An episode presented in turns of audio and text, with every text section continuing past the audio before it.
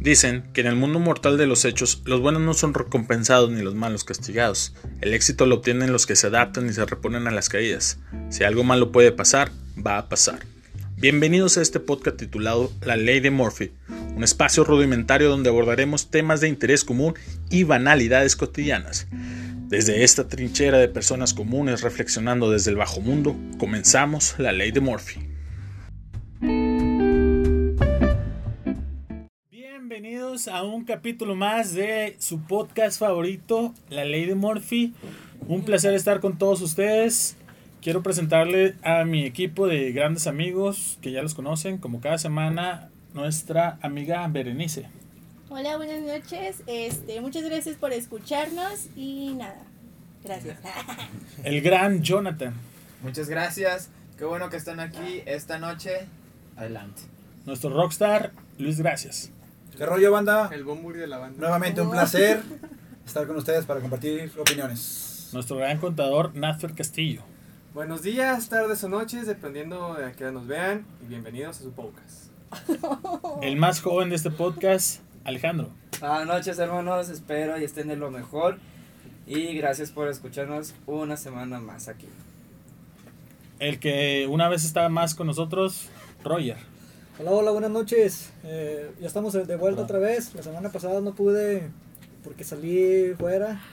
Pero ya estamos aquí con ganas de Un gusto tenerte de regreso. otro podcast más. extrañamos mucho, Roger.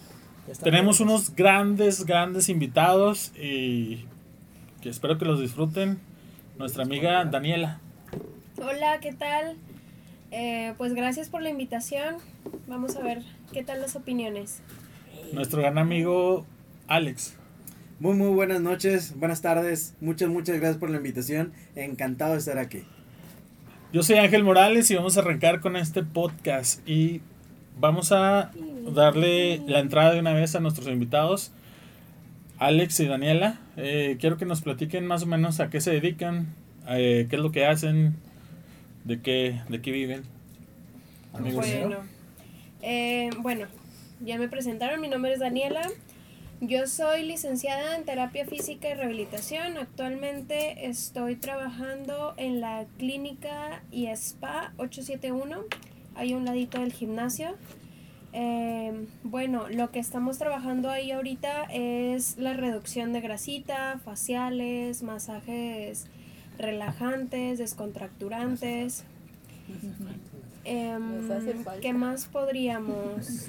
Pues realmente también terapia física y nada más. Eres, eh, ¿Cuál es tu carrera? ¿Eres psicóloga? ¿Eres Terapeuta. terapeuta? Es- terapeuta. A- Alex. Bueno, pues eh, yo me dedico a, a dar capacitaciones, cursos, talleres. Actualmente tengo dos empresas, las cuales se dedican a la capacitación de coaches, oradores y otras competencias por ahí que les estaremos platicando. Ok. Eh, básicamente, ¿cuál es tu, tu trabajo, Alex? O sea, en tus coaching, ¿de, de qué se tratan? ¿A, qué los, ¿A qué los conduces a tus a las personas que, que llevas? Fíjate que básicamente ahorita lo que estamos haciendo es capacitar gente para que su expertise lo puedan vender en cursos, talleres. Estamos capacitando gente para que se haga oradores, para que se vuelvan capacitores, pero de manera federal. No nada más les damos un entrenamiento para que se avienten ahí a, a medias vistas, sino que los capacitamos al 100, los ayudamos a que se certifiquen con, con la red Conocer, que es una red a nivel federal, y también por supuesto que se den de alta como instructores externos con Secretaría del Trabajo. Básicamente mi chamba es pulir gente, prepararlos, capacitarlos para que vayan y vendan sus propios cursos. En la parte de coaching me dedico a dar coaching empresarial y en esta parte, bueno, toca regañar, jalar orejas, eh, reestructurar planes de trabajo, de estudio y así por el estilo. Y eso lo haces de manera personal, o sea, te contrata empresa y vas a la empresa y llevas ese taller tuyo ahí directo.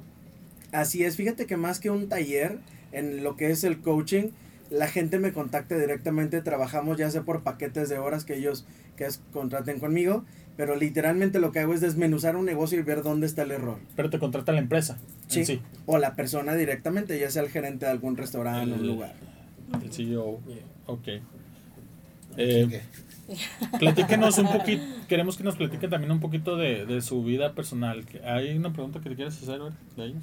Pues yo los conozco, bueno, conozco a Daniela en forma personal desde la preparatoria. Este, creo que he visto todo su crecimiento.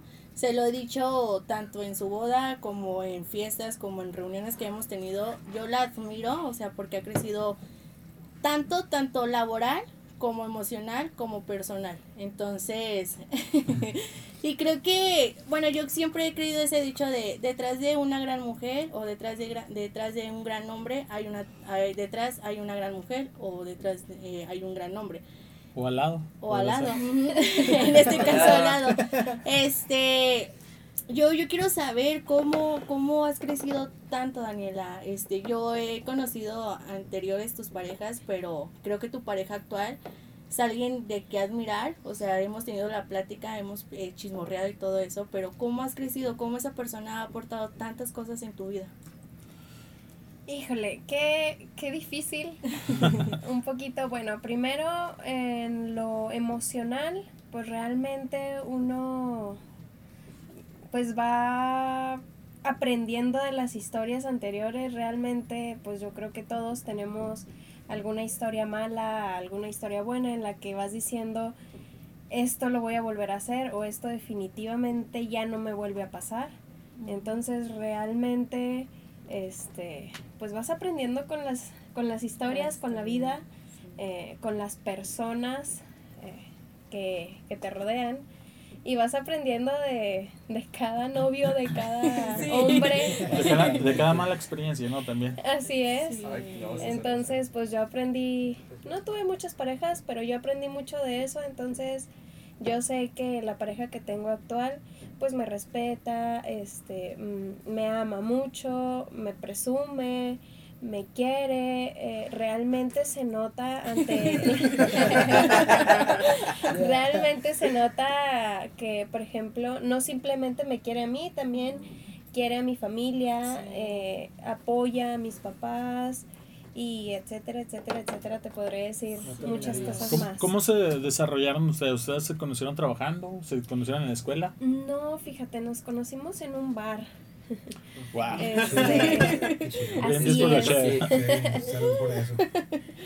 nos conocimos en un bar por em, un amigo en común. Entonces, pues ya me empezó a hablar. Primero me ignoró. Así pasa. Es la vieja confiable siempre. Este, este podcast es para proyectarlo. y ya después, pues ya empezamos a salir. Eh, pasó el tiempo y ya empezamos a andar. Sí, fue un poquito difícil porque mi mami no lo quería. en tus palabras, este Alex, ¿cómo fue esa experiencia de conocerse? Fíjate que fue algo, yo creo que las cosas pasan por algo. ¿Por qué la ignoraste, Primeramente. Voy a ser bien honesto, por, estrategia. Literalmente hay estrategia, ¿no? Digo, de alguna manera también el uno va escogiendo con quién quiere estar y, y, de alguna manera también es el casting que uno tiene que hacer, ¿no? Vamos a ver si hay interés, si hay congenie. aquí en esta parte nosotros eslabonamos perfecto porque duramos seis meses como amigos antes de cualquier otra cosa y sí lo platicamos, ¿no? Sabes que yo no quiero otra persona con quien quiera estar, yo creo que sea la última. Ella me dijo, ¿sabes qué? Yo también, yo no quiero ser el juego de nadie, quiero ser la última de alguien también, pues vamos conociéndonos, ¿no? Con el tiempo obviamente abordamos esto de ser novios y nos fuimos conociendo pues bueno, ella se dio cuenta y yo me di cuenta que éramos los que éramos, estuviéramos con quien estuviéramos, ¿no? Y esa parte yo creo que fue muy, muy favorable, el darnos tiempo de conocernos para ver si éramos o no éramos quien decíamos que fuese. Que siempre, no siempre funciona la misma fórmula, pero, por ejemplo, ¿tú estuviste casado antes de, de estar con ella? Fíjate que tuve una pareja antes de y funcionó pésimamente mal. O sea, no funcionó más bien. Funcionó pésimamente. Sí, Funcionó, pero pésimo. O no funcionó muy bien. pero, pero ¿hasta dónde llegó? ¿Hasta dónde llegó esa relación? ¿Se casaron? ¿Eres de... Fíjate que, el, por ejemplo, en esta relación estuvimos juntos un buen tiempo, pero realmente, eh, por eso te digo que funcionó muy mal. Porque al principio te vas conociendo y se presenta como una historia, y con el tiempo te vas, te vas dando cuenta que la persona no es lo que decía que era, ¿no? Entonces, por eso es que se dan los rompimientos, ¿no? Sí, exacto. Algunos de ellos también. Sí. Ahora sí que fue ensayo y error para estar con la indicada. Así debe ser. Son cosas creo, que tienen que pasar de alguna manera, ¿no? Que a todos nos pasan, ¿no? A Me todos, imagino. sí. Ok. En la parte de hobby, ¿qué es lo que les gusta? O sea, aparte de su trabajo, ya sé que tienen muchos trabajos en común y que lo llevan a cabo de excelente manera. Pero, por ejemplo, ¿qué les gusta hacer en sus tiempos libres? ¿A qué, se, qué, qué les as- apasiona? Ver películas. Ah, cinéfilos. Sí. Qué bien. Empezaron, Sí. empezaron con algo fuerte y algo bueno. Eh, ¿Y tú? Sí. t- ¿Para ti también, Alex? Es, es que, bueno, a mí el cine me encanta. Tengo una colección de más de mil películas, y en digital y en físico, y el cine es algo que me encanta, lo disfruto muchísimo. Porque Bueno. te, ¿Qué te tipo de cine te gusta? algo.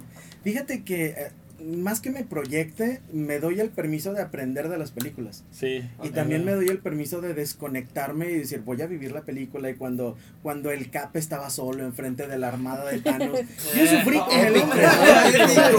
Sufrí con él porque me di permiso de creer que estaba sucediendo. Sí. O sea, lloraste Entonces- cuando levantó el martillo del cap. Me imagino. Ah, yo sí. No, sí. no, no, yo sé. sí. Yo Yo me, sí. me Yo paré en sí. el cine y grité. Yo sí. claro que sí. Somos dos. Pero, pero ¿quién no? Apasionadamente. Por Fue Ah, Bueno, es Pues que que- realmente el bueno ahí de las películas es él. Realmente Tú no eras tan cinéfila antes de... sí me gustaba, pero no, tan así. Entonces lo que pasó es que realmente vemos una película, pasa, ¿qué te gusta? Dos meses, volvemos a ver esa película y, ay, mira, Los qué detalles. padre, la Sí, debimos claro. haber visto antes. Es Sí. que ya la vimos. No, no es cierto, yo no la he visto. Y, y hasta que va a la mitad de la película, ah, sí es cierto, ya me acordé. A mí me pasa lo mismo, pero cuando acaba la película, yo la regreso, güey, la vuelvo a. Sí. Y, Doble y encuentras experiencia. detalles que no, que no viste en la primera Sí. vez. Ah, Eso claro, está, está de claro. lujo. Eh, A nivel personal, Alex, creo que también me sucede lo mismo. Trato de desconectarme con las películas, también soy muy, muy cinéfilo. Cuando te conocí, eh, me comentaste que te gustaba mucho la música rock y entre otros subgéneros. Eh, quiero que nos cuentes qué, qué pasa con la música, cómo te sientes con la música. Fíjate que la música es algo fundamental en mi trabajo.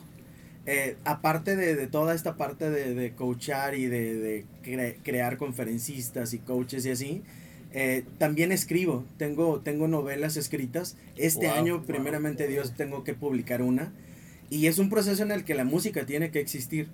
A mí me gusta mucho el black metal. eh, Bandas como Dimo Borger, como Condens, como muchas otras. Y son como que la motivación diaria. La música existe diario en mi vida.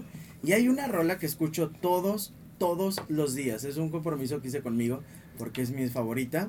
Que es The Serpent Offering de Dimo Borger. Y la, todos los días la escucho. Es un rolón, ¿no? Pero la música debe de existir. Es el soundtrack de la vida.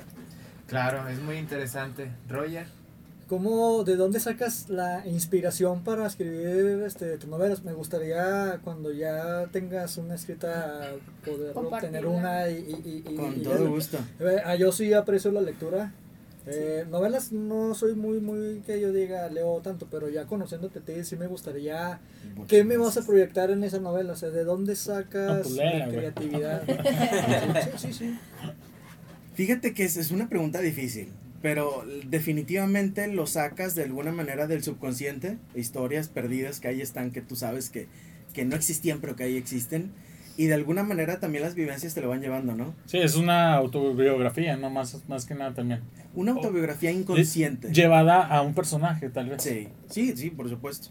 Esta novela que estoy a punto de publicar habla de un tema sencillo, así facilito y complejo, que es acerca Fácil de la complejo. física cuántica y la flecha del tiempo. Pero Wow. aplicada... Tan fácil. Sí, estaba súper fácil. interesante. Se puso interesante. Bastante interesante. Yo- pero, pero está aplicado en, en, en ser feliz en la vida diaria. Aplica Eh. la física cuántica para, para tratar de ser feliz. Sí, así Sí. es. Ok, está muy interesante. En su momento, ya cuando la novela esté lista, se las compartiré para que lo lean. Ese es el Ok. Es, tipo una- de. es una lectura muy amena, muy Sí. rápida. Sí la compro. Sí, ese es el Muchísimas tipo de gracias. lectura que, que me agrada. O sea, mm, más que nada aprender de lo sobre lo que comentabas de cómo ser feliz. O sea, ir agarrando las herramientas de lo que voy leyendo, pero te- como te menciono, una novela no, no nunca lo había. Pero, pero, pero es- el, pun- el punto es, por ¿no? ejemplo, lo que tú dices, física cuántica y luego, y luego extrapolarlo a la vida cotidiana Sí. también, a la vida cotidiana de llevarlo para ser feliz. Y eso es muy interesante. Es la que creatividad de, llevar, de llevarlo de aquí a, plasmarlo y que la Las gente al leerlo pueda atraer Te lo que, atrape. lo que él, o sea, Sí. eso Yo- creo que la Todos los parte libros te muy llevan a especial. eso. la parte difícil no es tanto extrapolar, es volverlo una realidad porque es una realidad existente. Nosotros vivimos la, la física cuántica y vivimos la flecha del tiempo todos los días y eso rige nuestras vidas. Lo que pasa es que no nos lo han explicado, no Sí, lo entonces, sabemos ese es el punto, saberlo explicarlo. Entonces, Entonces, el chiste es contar una historia, metes el tema y de ahí enganchas a una persona con Sí. algo tan sencillo como ser feliz. En palabras eh, Con los fáciles. ¿qué es, la flecha, ¿qué es la flecha del tiempo? La flecha del tiempo en palabras simples. Sí. ¿cómo? Dice, dice Sócrates que la, la- la man- la mejor manera de demostrar inteligencia y grandeza es poner las cosas de manera simple. La flecha del tiempo es el inicio del tiempo y hacia dónde se va impulsando. Cuando tú tiras un vaso y un vaso se rompe, ese vaso jamás va a regresar a como estaba. Se cae, se cae y se rompe y se hace pedazos. Se repara, pero no vuelve a ser el mismo. Ya no es el mismo. No. Ese momento tú no lo puedes regresar en el tiempo. Eso es la flecha del tiempo. A menos de que tengas el guante de Thanos y te puedas regresar. Sí. Por supuesto. Por. Pero ahí cambiarías la línea del tiempo y La sería ramificarías. una segunda línea. Que por ejemplo, sabemos que podemos decir que la línea del tiempo que llevamos nosotros es subjetiva, ¿no? También. Es que el tiempo no existe. ¿Es rela- Exacto. ¿Es relativo? El tiempo es relativo. es, es- es una medida que creamos ¿Cómo- nosotros. cómo- cómo lo Es una medida subjetiva de, eh, A ver, de llevarlo. Tu, tu novela mejor. Eh, Alex, Alex, Sin spoilers. Ah, ¿qué sé, leerla? No, no, jamás es Sin spoiler. spoilers. Alex, eh, Ale quiere este, preguntar Mira, yo algo. quiero preguntarte algo. Al momento de escribir, este, ¿te desconectas? Al, al momento de plasmarlo, o sea, ya lo tienes aquí, lo vas a plasmar, te desconectas de, Del de mundo todo, del exterior. ¿Te aíslas? ambiente, del alternativo. Te digo porque, este, mi padre, este, yo lo ¿Nuestro tengo en un hate? fundamento, lo tengo en un en un, este, Pedestal. en un pedestal porque él fue el que me inculcó toda esta música, ¿sí? El rock, el rock clásico, y yo me fui Ah, evolucionando, rock alternativo, black metal, death metal, Sí. deathcore, todo eso. Rock gay. Este, la, otra vez, la otra vez estábamos en mi casa, estábamos tomando él y yo, y me dijo, al momento de escribir algo, te tienes que desconectar, es como José Alfredo Jiménez, ¿sí? Tiene una canción, no sé si creo que es la del jinete, y me dijo, ese es un poema, ¿sí? Él quiere salir en su caballo, tocar la guitarra, cantarle a la luna, o sea, son realidades en las cuales la gente no se imagina, ¿sí? Entonces, ay, no, o sea, es La- la otra, pregunta es, otra- ¿te otra desconectas, alternativa. te aíslas? Pero mi, pero mi pregunta es, ¿te desconectas al momento de plasmar tus novelas? Sí y no. Ok. ¿Por qué? En, en- hubo una novela en la que sí me desconecté cuando escribía porque me costó bastante trabajo proyectar la idea que yo quería hacer, ¿no? De entrada hay un capítulo que me costó como medio año escribirlo porque yo lloraba y lloraba y lloraba y no encontraba cómo brincar ese lapso emocional en el, el libro. Pero por ejemplo, este que les comento de la flecha del tiempo, que se llama Un buen cafecito, así se llama el libro, en este caso no, fíjate, estuve totalmente consciente porque era también un tributo a lo que estaba escribiendo. Si estamos hablando de física cuántica y de la felicidad y la realidad, qué mejor manera de celebrarla estando completamente consciente de lo que tú haces, de que estás respirando, de que estás vivo, que estás completo. Eso es felicidad al fin y al cabo. De hecho, Va a depender del trabajo que quieras no proyectar. necesitas algo material para ser feliz.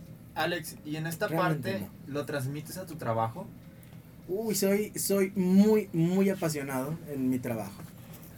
Yo me comprometo 300% con la gente que toma mis talleres, mis cursos. Soy, mm, los llevo de la mano y los transformo. Muy bien. Creo que habías comentado un poquito, ya cuando estuvimos platicando fuera de todo esto, que te encargas también de otros negocios. ¿Cómo te va por ahí? Fíjate que muy, muy bien. Estuve trabajando un tiempo con, con bares y antros aquí de Torreón.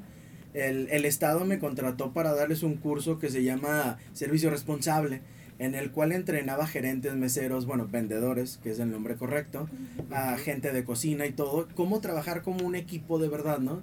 Y quitar esa idea que porque es un antro, bueno, nos podemos decir groserías, inventarnos la madre y todo, cuando en realidad es un negocio. Claro, Y es un negocio que genera empleos y negas- le genera dividendos. Y entonces, cuando tú empiezas a tratar a tu restaurante como un negocio, la perspectiva de la gente va a cambiar enormemente. Nos fue muy bien, de hecho he generado muy, muy buenas amistades. en, en antros, bares y así. Y de hecho, eh, hubo, tuve otra oportunidad de trabajo en donde trabajé con Palacio de Justicia, con jueces, secretarios, Profeco, Servicio Nacional del Empleo. Y gracias a Dios he hecho muy, muy buenas amistades, precisamente por esta parte, ¿no? En la que te hablan y te dicen, oye, ¿sabes que estoy batallando en esto? Arre, nos quedamos de ver, yo te apoyo, platícame, nos organizamos. Siempre estoy muy dispuesto a colaborar con la gente y esto nos ha dado beneficios enormes. Claro. ¿Cómo sobrellevas esta parte laboral con tu esposa? Cuéntanos. Fíjate que tengo la gran, gran bendición de que cuando me tocan talleres y ella puede, ella va y está ahí conmigo. Excelente. Wow. Incluso le ha tocado, le tocó un tiempo, déjame te spoileo. Le, le- le tocó una vez ver un curso como ocho veces Sí. y ya sabía lo que iba a decir y cómo le iba a decir y todo. Y ella mismo terminando le decía, ¿qué onda? ¿Cómo viste? Mira, aquí esto, aquí lo otro, aquí allá, aquí me hubiera gustado esto, aquí no dijiste esto. Es, es mi juez. Pero como somos equipo, ni adelante ni atrás, vamos, somos equipo, pues está fabuloso, ¿no? Porque ella me quiere ver crecer y ella me ajusta y viceversa. Y tú, eh, en manera personal, al, Dani, ¿cómo, ¿cómo llevas eso? O sea, ¿cómo te adapta- adaptaste a eso? ¿Cuánto tiempo tienen juntos, para empezar? ¿Cuánto tiempo? Vamos a cumplir un año de casados y estuvimos dos años y medio de novios y pues ya los seis meses que estuvimos de, de como de amigos, de conocernos. ¿Y Este, tú, a partir de, de cuándo te adentraste a la vida de él o, o cómo se lo llevaron eso? fíjate que... Al ritmo de vida, más, más que nada. Yo creo que desde que somos novios, este, empezamos como que muy a fondo de que, mira, voy a dar este curso. Él me decía, voy a dar, no sé, por ejemplo, lenguaje no verbal, está bien padre que lo, que lo tomaras. Mira, te voy a meter becada para que no tengas problema con tus papás de que no puedan pagar o cualquier cosilla. O al revés, me los daba, no sé, a mitad de precio, cosas así, me daba beneficios, obviamente. O sea, le cobrabas, güey, eh, beneficios. Y ya fue como que el, el- la manera o el tiempo en el que me fui metiendo poco a poco en, en, en esto de los cursos. Realmente al inicio solo los tomaba. Ya fue pasando el tiempo y lo que pasó es que yo estaba como tipo de staff. De que yo me llevaba a la lab, a ver, te ayudo, las diapositivas, el proyector. ¿Sabes qué? Cuando haces este gesto, te ves mal. Mejor cámbialo y haz esta otra cosa. Por ejemplo, hace poquito le mencionaba de que anda mucho con, bueno, donde se está moviendo, el, toman muchas fotos o por Ajá. ejemplo tiene que tomarse una foto estética para publicar con una frase alentadora, cosas así. Entonces, eh, tipo, se ponía la mano de una manera en, en el saco y le decía, ¿sabes qué? No, así, así no lo pongas porque haces que se te vea más grande la panza, entonces te ves mal. Mejor, A ver, es aplícalo de esta importante. manera. Pero sí. Es mi coach. Entonces, Es para mejorar, ¿no? En Sí, pocas sí. palabras. Sí, Sí, realmente ahí nos vamos apoyando pues mutuamente. totalmente. Wow, acá como una- Napoleón, güey. ok. Sí, po- ponía la mano como que aquí en el vientre, entonces se veía, dice, no, nomás aquí abajita, ¿no? Ya está. Ya ahí vas corrigiendo postura. ok. Luis, Ah, me- bueno, a mí me llamó mucho la atención, este, eh, como parte de tu trabajo que me dijiste, yo veo empresas y veo que está mal en, en las empresas. Este, a mí me tocó mucho en la experiencia que tuve laboral eh, lidiar con mentes cerradas, mentes cuadradas. Tenemos 30 años haciéndolo así y así lo vamos a seguir haciendo. Entonces, Ujú. ¿tienes alguna estrategia o cómo lidias cuando ves ese tipo de vicios en empresas para convencerlos de que no lo que llevas haciendo 30 años significa que esté bien? ¿Cómo los puedes, si hay una estrategia o cómo los convences de que hay nuevas formas, eh, cómo abrir la mente, cómo pensar fuera de la caja? que esos vicios existen en todas las empresas, En ¿no? todas las empresas, digo, cuando yo trabajé de ingeniero me costó mucho trabajo en las cuestiones de yo tengo 30 años, tú qué me vas a venir a enseñar a mí. Y ahorita ya tengo, Sí. y ahorita ya tengo mi negocio, es un negocio pequeño y aún así este los vicios no solo existen este en una empresa, existen en el ramo, o sea, si en el ramo lo hemos hecho así durante años, ¿por qué tú vas a, a venir a, a cambiar la O sea, tienes problemas con proveedores, con... No problemas, con- no problemas, pero ¿cómo lidias tú, que tienes la experiencia? O sea, yo trato de negociar y, y llegar a un buen acuerdo, pero él va a, dar, a, a enseñar.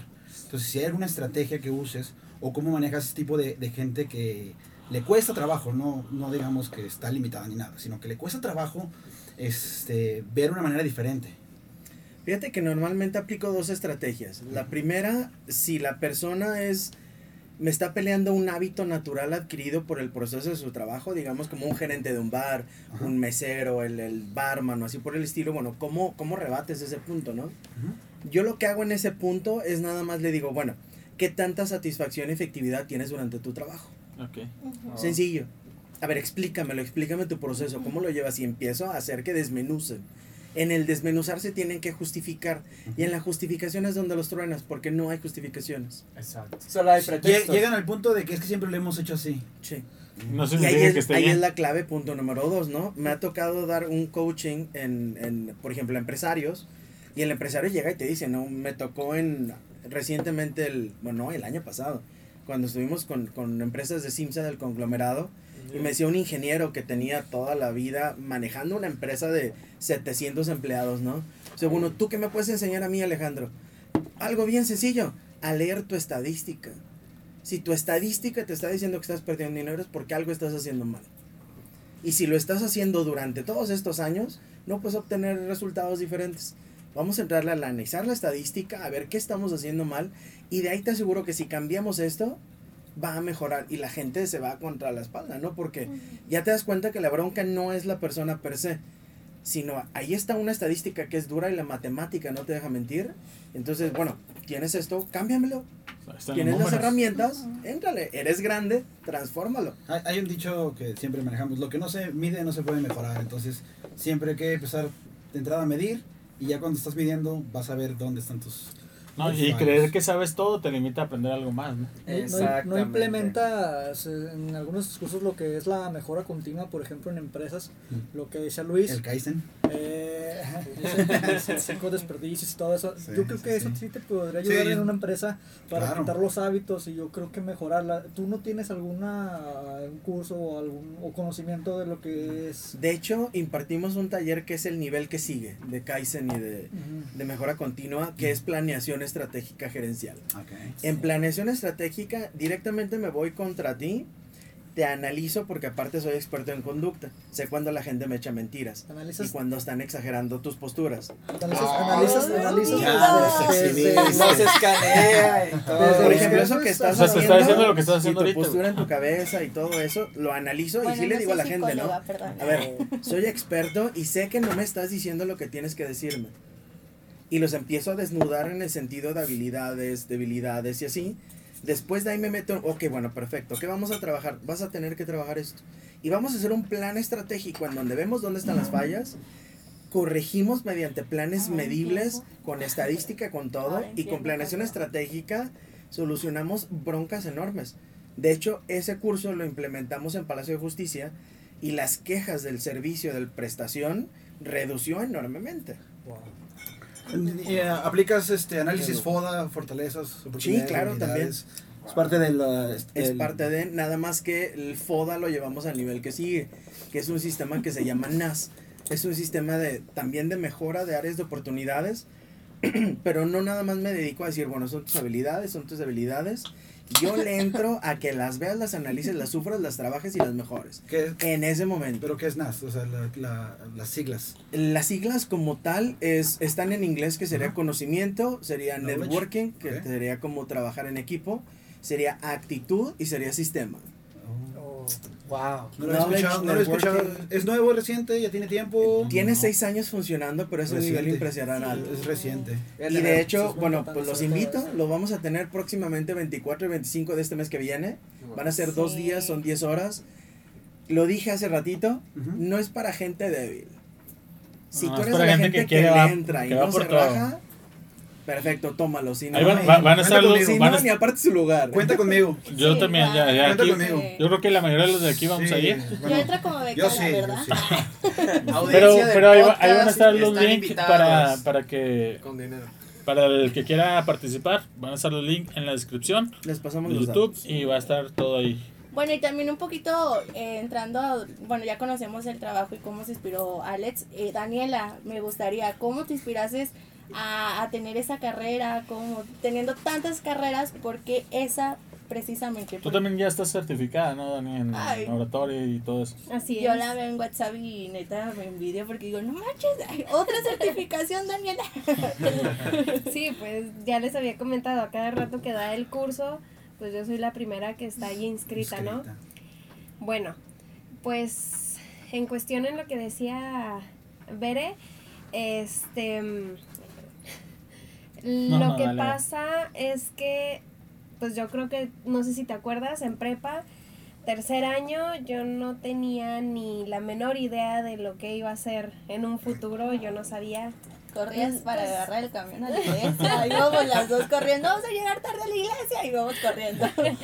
Sí, bueno, este, lo que pasa es que pues yo no sabía para dónde iba, no tenía ni idea de, de qué iba a ser de mi vida, entonces en una de esas vacaciones que tuve por ahí, lo que sucedió es que una tía la habían operado de su rodilla, este, me habla, me dice, ¿sabes qué? Tuve tres meses de más de reposo, Em, y el doctor me, me dijo que fuera un terapeuta, pero la verdad es que no quiero pagar.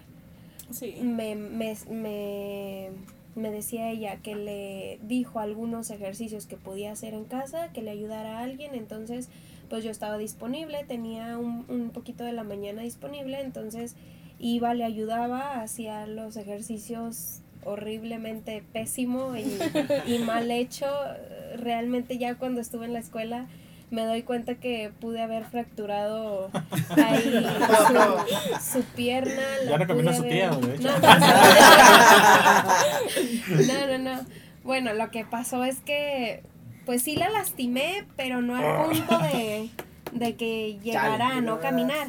La cosa es que pues yo hacía posiciones incorrectas, realmente la pobrecita eh, en X ejercicio mordía hasta la almohada, se retorcía porque yo decía, pues tiene que funcionar esta rodilla, entonces dale más fuerte para que funcione. Erróneamente. La creencia de que si no no sirve a veces. Así es. Sí. Entonces, pues realmente yo no le ponía ni calentamiento, no le ponía corrientes, no le hacía ultrasonido, no le ponía este alguna compresita y para que relajara el músculo, no hacía absolutamente nada. Porque nada no más era, no, todavía no estabas ahí. no, no sabía nada y el doctor solo dijo, estírale ahí la pierna, medio muévela y ponla a caminar. Entonces, Pues yo le hice eso. Lo que sucedió es que, eh, bueno, pues de alguna manera mi tía pudo caminar mal, eh, realmente con dolor. eh, obviamente todo lo que un fisio no hace, este, Lo hiciste tú. yo lo hice y de alguna manera se salió adelante mi tía y pudo caminar. En el momento que veo que, que se para y puede caminar bien, bien más o menos, Te este, inspira. realmente yo me enamoré y yo dije, ¿qué es esto? Necesito buscar o encontrar dónde hacen esto. Realmente, eh, pues sí, me puse a buscar en muchas universidades de que las hay, obviamente te vas hasta lo más, ar- más, más alto. Harvard, Eh, Yale. sí, todo eso. Decía, vamos, sí se puede. Entonces, pues ya les platico a mis papás. Resulta que, pues no, no era tan alto mi objetivo, pero pues sí entré a la universidad, ya me enamoré por completo desde el día uno. Yo me sentía un poquito, eh, digamos, fuera de, porque todos mis compañeros ya habían investigado, ya sabían un poquito, ya habían entrado al DIF o a esto del Teletón donde vas a ayudar a los niños. Ya la mayoría ya sabía como qué onda con esto y yo no sabía ni siquiera cómo estirar una pierna. Entonces, pues sí me sentí un poco fuera de lugar, pero fue avanzando Pero la carrera y realmente yo estoy completamente enamorada de, de lo que decidí, de lo que tomé. Pues es muy interesante todo eso, Dani, y, y cómo lo has sobrellevado. Eh, ¿Alguna pregunta que tengan, After? Este, más una pregunta a Alex de a lo mejor yo no yo llegué tarde a la plática de pero cómo fue esa idea de estudiar eso porque no estás en la prepa yo quiero ser orador yo quiero enseñar a los coaches este cómo fue ese descubrimiento a tu carrera a tu A tu vocación. a tu vocación que tienes dos empresas ya Fíjate que fue un, de verdad fue un proceso, ¿no? De alguna manera cuando empiezo como maestro de inglés, siempre era como dar un extra, ¿no? Si tenía, no sé, por ejemplo, cuando tenía niveles avanzados e íbamos con plática y conversación, siempre buscaba el dar un tema en el que despertara la mente a la gente y le quitara lo baboso de las nubes negras de la cabeza, ¿no? Siempre buscaba esa parte. Eh, empiezo a dar conferencias y pláticas y talleres y también como que buscábamos esa parte de ayudar a otra gente hasta que me encontré con mi socio Víctor Alvarado y fundamos esta parte, ¿no? Y de hecho el, el proyecto, la empresa, la fundamos en 30 minutos. Armamos un, una certificación que, que, gracias a Dios nos ha ido muy bien, ha sido muy rentable. Eh, la fundamos en 30 minutos, el proyecto salió. Y todo salió con el fundamento de ayudar a gente a que vendiera sus propios conocimientos. Pero ¿a qué se dedicaba tu, tu socio? O sea, ¿cómo llegaron a ese punto? A ese eureka. Fíjate que mi socio, él se de- es coach de vida, él es entrenador de, de un sistema de vida que se llama este el inteligencia emocional, el poder de la palabra, el, el poder del amor y así por el estilo. Y él se dedica a esta parte de sanación emocional. Yo soy más la parte de análisis de proyectos, el más el, cere- el cerebral, ¿no? Cuando nos presentan, de hecho nos caímos mal, No, dos, pasa. pasa. Y este, empezamos a trabajar porque él tiene un centro ya establecido que se llama Intus, Centro de Desarrollo Humano. Eh, me invitan ahí a dar algunas pláticas, empezamos a trabajar, empezamos a congeniar en ciertas cosas que queremos hacer. Y un día que estábamos platicando dijimos, oye, ¿por qué no hacemos esto? ¿Cómo ves? Y empezamos a trabajar, ¿no? Pero en realidad fue los proyectos que llevamos de beneficiar, ayudar gente, se fueron estrechando cada vez que trabajábamos más tiempo juntos. Wow. Wow. Genial. Estos Y- proyectos, Alex, eh, de alguna manera en tu vida la han marcado. Pero vamos a cambiar un poquito el giro del tema. ¿Qué tal los viajes? ¿Te agradan los viajes? No, me encanta, siempre me ha encantado viajar. Todos. aunque digo, obviamente viajas con mucha responsabilidad. El- los últimos viajes que hemos hecho, que ha sido a Guadalajara, a Tepatitlán, hemos estado viajando a Zacatecas, fuimos a... ¿a Durango. Hemos, hemos ido a varios lados de, de trabajo y siempre es la responsabilidad de te vas temprano, obviamente no desvelarse, no comer cosas que no son, porque tienes que llegar y me ha tocado viajar de noche, llegar en la mañana, En llegas, te vivo. bañas, desayunas y vámonos a la certificación o al curso que vas a dar, ¿no? Y la gente te ve completísimo y entero, oye, ¿llegaste anoche? No, llegué hace dos horas, llegué desayuné, me bañé, me cambié y vámonos a dar el curso e igual enteramente, ¿no? terminas tu curso, te vas, duermes y así por el estilo. Y, y es algo que es muy padre porque le das el profesionalismo que la gente ve. O sea, yo exclusivamente no viajo de vacaciones, yo voy a trabajar.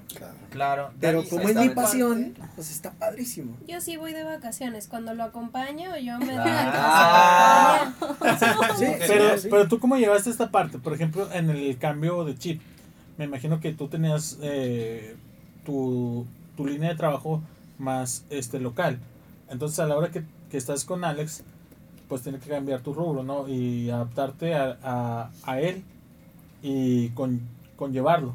¿Cómo fue ese cambio para ti? Fíjate que, bueno, yo tuve la, la fortuna de que nos casamos y al siguiente lunes, exactamente me caso un sábado y en el lunes ya consigo trabajo. Entonces realmente lo que hicimos pues fue digamos que un apoyo mutuo como lo hemos estado diciendo desde el inicio. Em, lo que pasó es que yo salgo de trabajo los sábados a las 2 de la tarde, entonces el sábado a las 2 de la tarde ellos llegan por mí y nos vamos de viaje. Ok. Eso es lo que pasa. Si no, pido permiso en trabajo eh, y viernes en la Pero tú, noche. tú sigues manteniendo tu base de trabajo aquí. Así es. ¿Y, y, y no viajas en todos lados con él? No, sí han habido ocasiones, fines de semana, en que él se va solo en camión, eh, ya mm, regresa para el lunes en la madrugada. Ok. Roger. Ale. Adayo, pregunta, Adayo. pregunta. Ah, sí. No, yo tengo Ale. pregunta. Bueno, ¿eh? este, mi pregunta es para Dani. Sí. ¿Cuál ha sido tu experiencia, bueno, la mala y la buena en tu trabajo? ¿Cuál ha sido? La, la peor y la mejor. ¿Cuál ha sido? Bueno, como peor realmente no hay una en específico. Yo creo que mm, han sido, pues cada día ten- tenemos una mala experiencia. Pues nosotros estamos en atención al usuario. Realmente el lidiar con personas que no baje un centímetro de grasita, pues señora es que no hizo dieta, no hizo ejercicio, entonces lo que yo le estoy es. No lo llevó a cabo. Sí, lo que yo estoy bajando de grasita con el aparato, pues usted fue a su casa y se lo comió. Entonces, realmente cada día, cada día tenemos una situación, si no es por tal vez las promociones del spa, de que la señora quiere que le cobres un precio, pero esa promoción ya se acabó o etcétera. Siempre, siempre hay algo que, como que alguna situación pequeña en que pues pasa mal en el día. Y pues experiencias buenas, ¿qué te puedo decir? Fue lo, lo inicial que te La dije. rehabilitación de... La rehabilitación de Así mamá. es. De Tengo tía. realmente la mayor parte del día estamos del lado del spa. Pero si hay un paciente que no puede llegar en la mañana, en la mañana tenemos un rehabilitador que también tiene maestría en deporte. Entonces, pues los más casos que vemos son del gimnasio o de gente deporti- de, deportista. Entonces llegan primero a él y si la persona no puede venir en la mañana, lo atendemos nosotros. Entonces realmente el que yo todavía siga en contacto con mi carrera y que siga viendo personas, pues es lo, es lo mejor. Sí. ¿Hay casos que te han marcado la vida? Lo de su tía. ¿no? Sí, fíjate, bueno, aparte de lo de mi tía, Claro.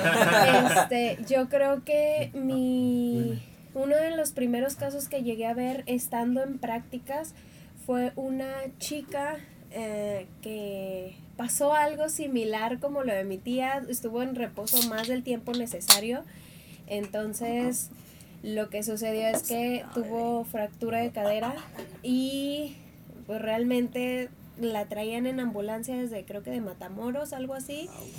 Venía en ambulancia, llegaba a la clínica, el, el enfermero, el ¿cómo se llama? Paramédico. Los paramédicos la cambiaban de, em, de camilla y era cuando yo iniciaba. Para esto, pues yo ya había tenido algunas prácticas, pero no una tan grande como un, un caso tan grave como el de ella. Entonces, pues ahí una vez más, pasa el tiempo, pasan los meses, porque pues realmente no fue algo sencillo de, de rehabilitar.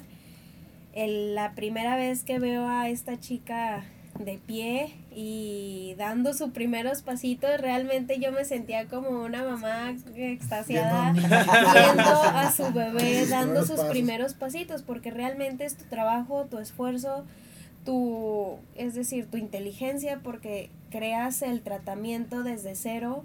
Eh, teníamos la, la fortuna de que en, en esa clínica nos daban, la doctora decía, ponle compresa, TENS, ultrasonido y ejercicios. Entonces, entre todo eso, yo tenía que saber la modulación, la intensidad, qué ejercicios, si es fuerte, si es despacio, si son pocos, si son muchos. Entonces, realmente, pues sí, fue mi bebé. Tengo ahí el, el video de cuando le dije a un chico, grábalo porque lo tengo que tener Eso. para toda la vida. Y realmente todavía lo tengo ese video. Y tú me puedes ver en el video, estoy llorando como una niña chiquita de que pues va caminando esta chica y pues Es algo fue hermoso, algo hermoso al Sí, verlo es. persona. Antes, sí. Ahí, Y ahí esperen es. en el canal, lo vamos a subir. Oye, Dani, tú, bueno, ya nos estás platicando que tienes una licenciatura. ¿Tienes especialidad? Eh, ¿Te has certificado en algo de tu área? No, todavía no tengo especialidad. Pienso especializarme realmente en lo dermatológico. Pues ya les mencionaba que estoy en el spa.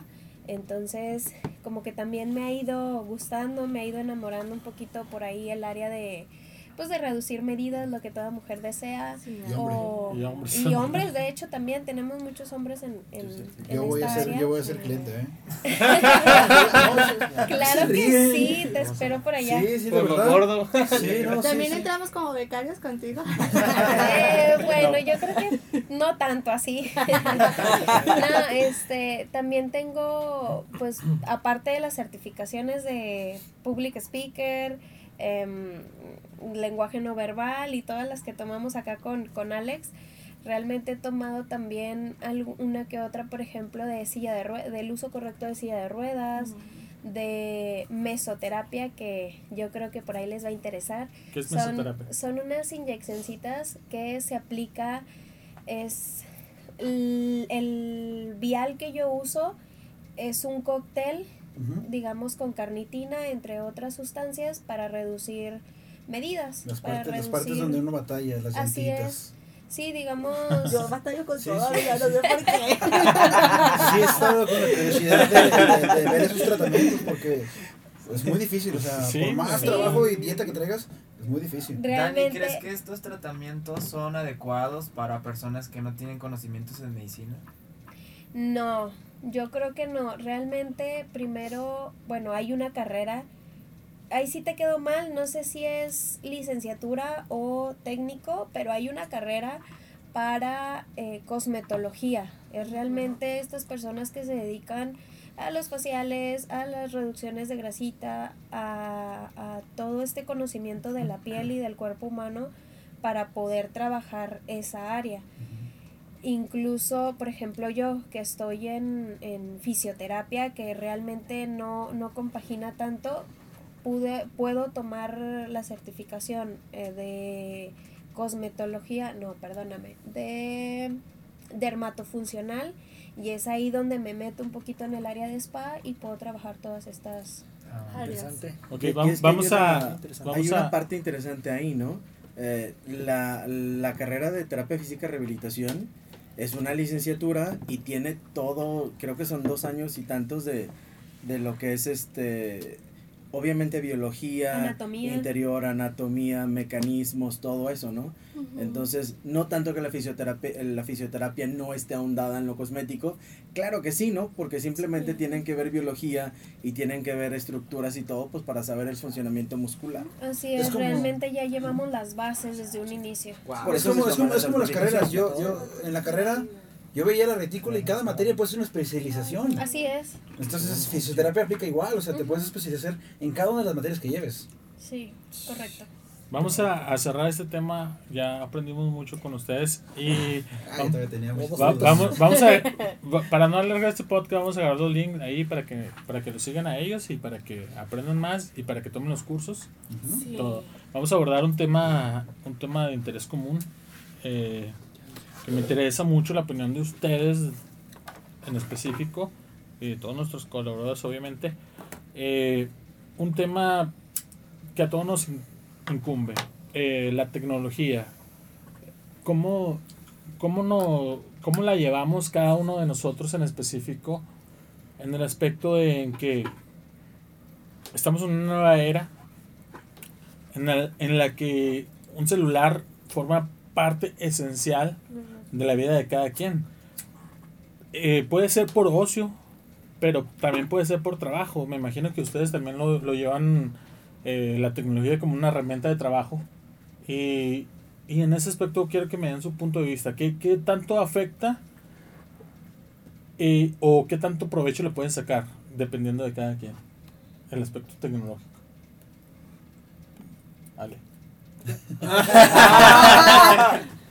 Este, bueno, técnicamente también habría que aclarar un pequeño detalle, ¿no?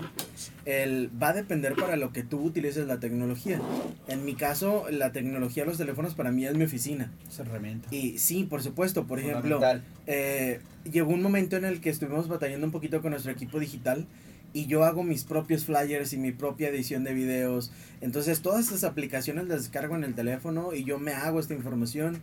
En mis talleres yo hago mi propia edición de mis propios videos, yo los busco, descargo. Entonces técnicamente esto para mí es mi oficina y la verdad es que para mí es imprescindible.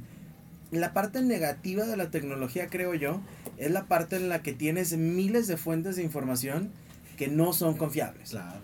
Eso es un problema, ¿no? El exceso de información. Porque básicamente, eh, tú como persona normal, eh, tienes un pensamiento eh, hacia alguna ideología. Por poner un ejemplo, derecha o izquierda. Si tú apoyas la derecha, el, el gap tecnológico, eh, este, las, ¿cómo, cómo se dice? Los algoritmos te muestran nada más el apoyo a lo que tú quieres, ¿no? O sea, si tú eres de derecha, te, te muestran muchos apoyos donde, donde reafirman tu creencia de nada más en derecha. Nada más tú, o sea, eh, te muestran videos en lo que apoyan nada más tu punto. Ese aspecto, yo, me- yo creo que, por ejemplo, hace que la gente crea que tiene la razón siempre.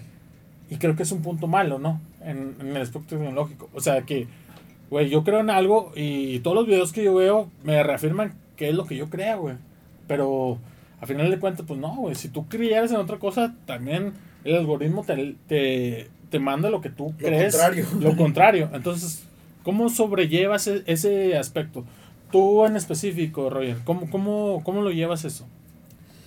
Pues, primeramente es investigar, ¿sí? O sea, si tú ves una información o algo que te llama la atención o, sobre algo que quieres aprender, lo primero es investigar. Entonces, como lo menciona él, el equipo tecnológico viene siendo tu herramienta, te sirve para vender tus servicios, para vender tus productos, eh, como directorio para encontrar algún, algún servicio, o sea, es para, para todo. Se usa también como ocio. Hay información buena, hay información mala, pero sí influye mucho también lo que estás viendo. Sí, sí, sí, sí influye de- demasiado. Y creo que también, por ejemplo, si nos vamos por las redes de redes sociales, eh, ellos ya están deslindando o están quitando de, de como publicaciones no adecuadas. No sé por ahí, es que si, si mencionas la palabra negro ya te censuran tus... Ya nos censuraron, el- gracias. El comentario, negro, o sea. Negro. Entonces, sí es, bueno, el mío personal sí es muy fundamental, sí es muy esencial, sí se necesita tener este tipo de herramientas. Eh, en muchos casos acerca personas y en otros casos aleja personas. Por ejemplo, ahora con lo que estamos viviendo con lo de la pandemia, entonces a los niños les está favoreciendo utilizar ese equipo como su herramienta de, de, de estudio. A los que tienen acceso. O Sí. entretenimiento Ese, ese también. ya, ese ya sería otro, Sí, sí, otro sí. tema. Pero, el, Pero- aspecto, sí. por ejemplo, de polarizar a la sociedad, ¿crees pe- que es peligroso? Porque lo hace. La, eh, el algoritmo polariza, polariza, o sea, o sea, están los que creen una cosa y los que creen otra cosa, no te muestra una parte intermedia. ¿Crees que es peligroso eso? Es que siempre ha sido peligroso. Sí. El creer que, y perdón que lo exprese así, pero sería demasiado ingenuo creer que porque Facebook existe o Instagram existe y que hay, un, hay una inteligencia artificial, déjate un algoritmo, hay una inteligencia artificial que te está analizando tus publicaciones y te dice qué creer o que lo fundamente, antes de eso existía tus casas y antes de eso existían tus abuelos y la sociogeografía de Te va indicando qué la creer y qué no creer, ¿no?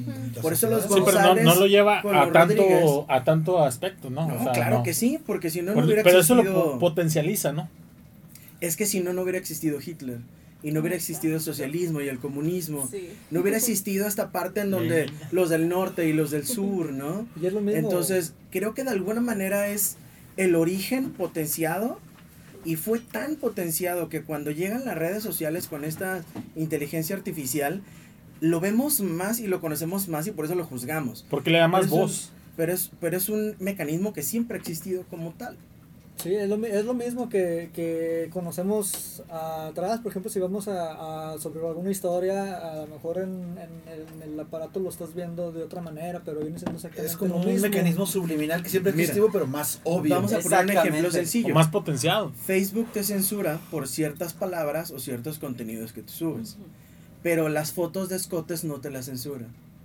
Gracias, Estamos hablando de una doble moral o de sí. Sí, es una doble moral. Es- no, no, no, Es broma, es no, broma. no, no, Estamos hablando de una construcción en la cual el uso de ciertos mecanismos de propaganda Son hacen aceptados. que la, el- la inteligencia artificial te quedes más en Facebook. Y entre más tiempo estés en Facebook es más rentable, ¿no? Pero también tengo que mandar este mensaje de ciertos limitantes o lo de género o lo de aquí o lo de allá.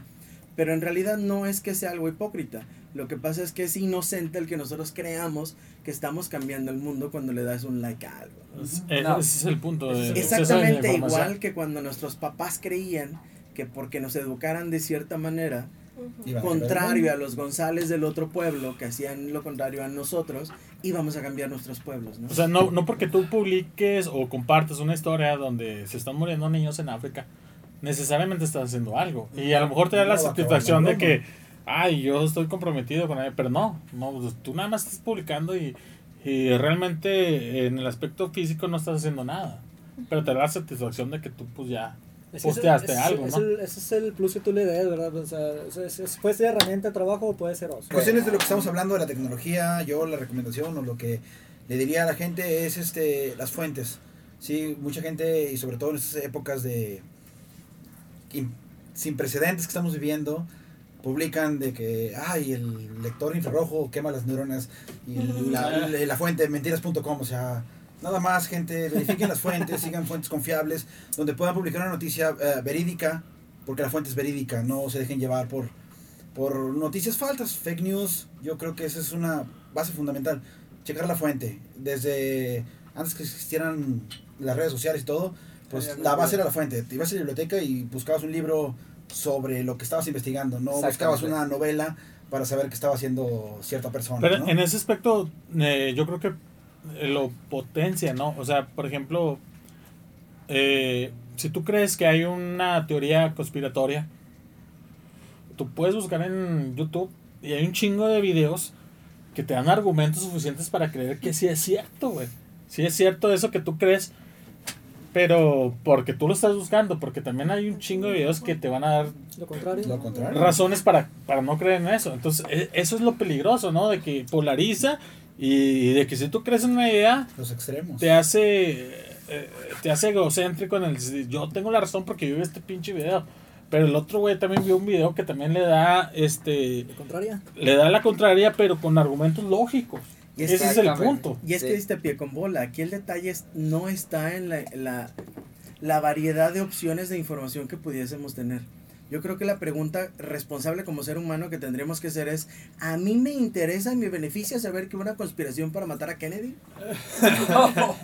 Que las torres Y, gemelas y cayeron entonces, por ejemplo, entonces me voy a Pero concentrar lo a, hay, a ver. pero lo hay. O sea, hay gente No, que no, sí, no. eso fue. Yo, yo no, yo no digo que no. Lo que yo digo es que yo, Alejandro, a, a mí me beneficia saber de esto en mi vida e impacta mi vida en algo. No, pues no. Bueno, no me voy a enfocar en ello. Porque es como decir que entonces eh, el inventor del comunismo y del socialismo, uno Ah, estaba equivocado y tenía la razón al mismo tiempo. No, claro que sí.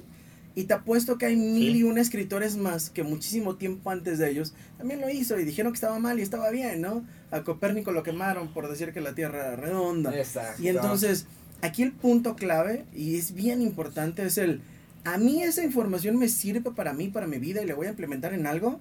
¿O le estoy metiendo popó a mi cabeza, nada más como para rebatir que sé de las cosas? Yo creo que ahí es donde nosotros como seres humanos tenemos que potenciar lo que queremos hacer. Porque si tú quieres cambiar el mundo de algo, primero enfócate en lo que tú quieres hacer y no te enfoques en lo demás. Define, define No, qué quieres cambiar. Exactamente. Porque si te enfocas en que todos los planetas rodan y esto y cuántos días al año y... O sea, se quiere- se enfócate quiere- en tu mundo. Quieren ¿no? dar argumentos, Trabajar.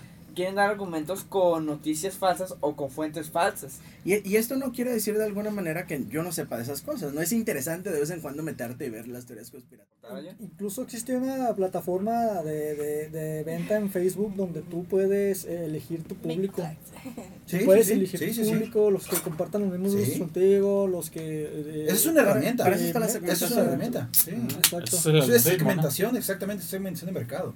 Y, y a cuánto público llegar, a cuántas personas, y Facebook te va dando estadísticas, te va dando estadísticas, y tú puedes elegir eh, la persona que tú quieras llegar tu, Pero mensaje, ¿qué, tu somos consumidores o producto? Yo también creo que somos producto. Bueno, pues es- yo, yo lo veo como una herramienta para trabajo. Cuando eres vendedor, Sí. ¿Yo ¿qué somos? ¿qué te ¿Y llega en? Facebook? ¿Qué te promociona Facebook a ti? En primera, yo no tengo Facebook. En segunda, Muy este. bien.